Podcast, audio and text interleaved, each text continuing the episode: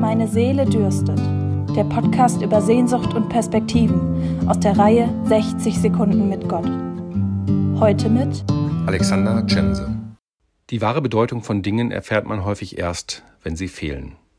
Dafür ließen sich viele Beispiele finden, denken wir nur an die zurückliegenden zwei Jahre. Diese Erfahrung musste auch meine Mutter machen, die durch eine Erkrankung die Fähigkeit zum Schlucken und Sprechen verlor.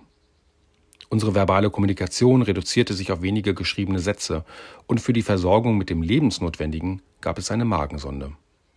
So weit, so gut?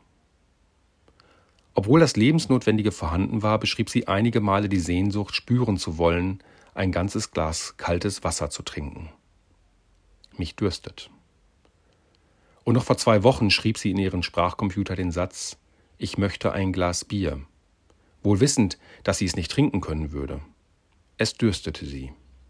Und ihr Arzt hatte dafür einen Begriff Genussessen oder in diesem Falle eben Genuss trinken.